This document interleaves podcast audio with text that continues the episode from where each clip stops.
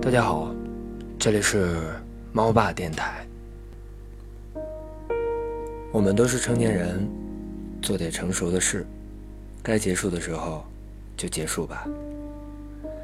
荔枝眼睁睁地盯着手机这条短信，脑子还没来得及反应，就已经飞快的一连串的回复了七条信息。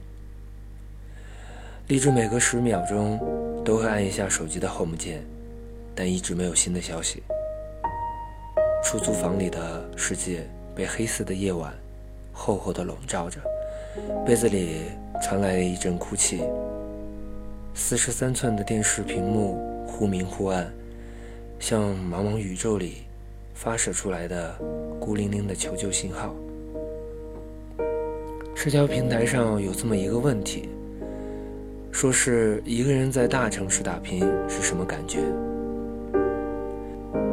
荔枝来北京的第一个月，胸有成竹地回了一条：“自由。”他的高中、大学都是在家门口念的，毕业前就拿到了北京的 offer。男友也在豆瓣聊了半年，即使房租开销比工资多，有家里的支持，也能覆盖。在北京的半年，有太多的空间可以做自己，可以穿很短的短裤。很 low 的背心，很多护肤品，有太多的第一次。没有人会在十点的时候给他打电话说：“你在哪儿呢？这么晚，快回来呀！”没有人在吃饭的时候跟他说：“男生就要有个男生的样子嘛，短裤也太短了吧？”的确，是这样的，特别自由，特别完美。可这种自由，在分手的这一天晚上，全部被孤单取代了。荔枝突然想起，一个人在大城市拼，是什么体验？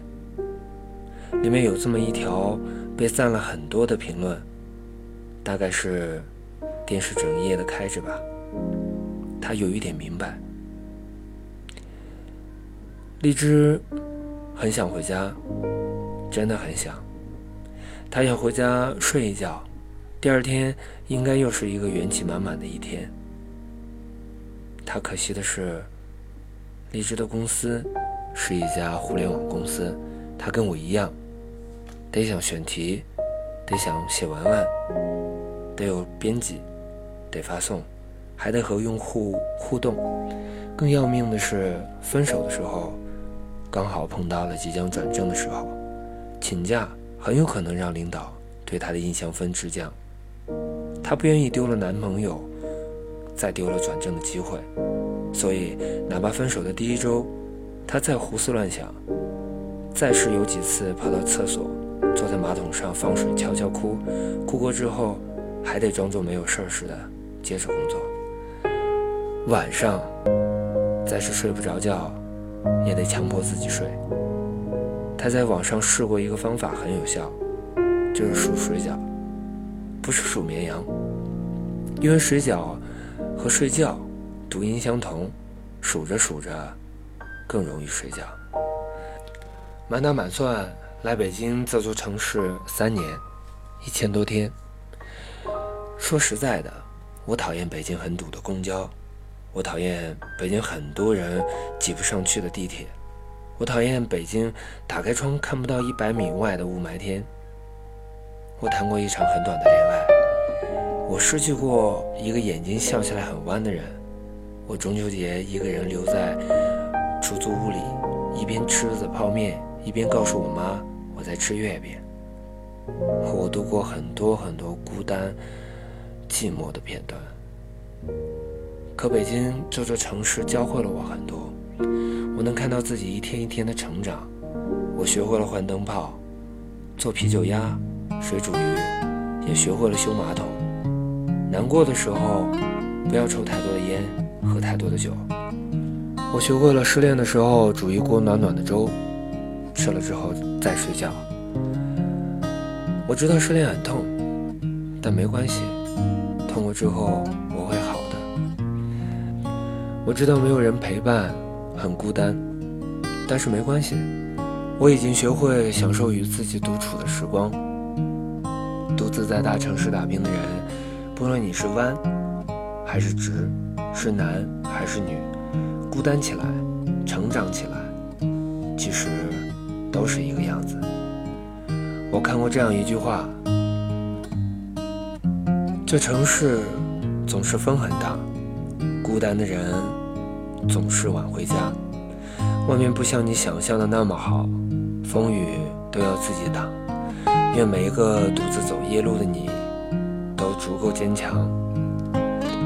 冬天到了，你要照顾好你那个吃香喝辣却脆弱不堪的胃，还有黑色的头发和爱笑的眼睛。最重要的是你开心就好。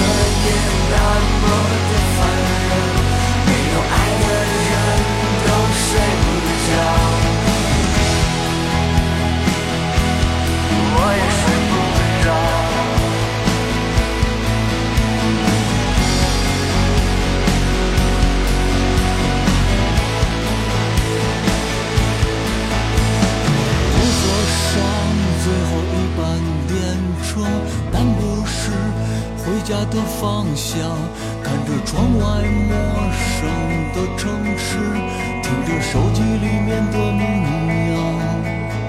午夜的时候有人去吃饭，饭馆里坐满无家的灵魂，他们好像刚离开了地狱，他们也可能刚刚死去，有人手牵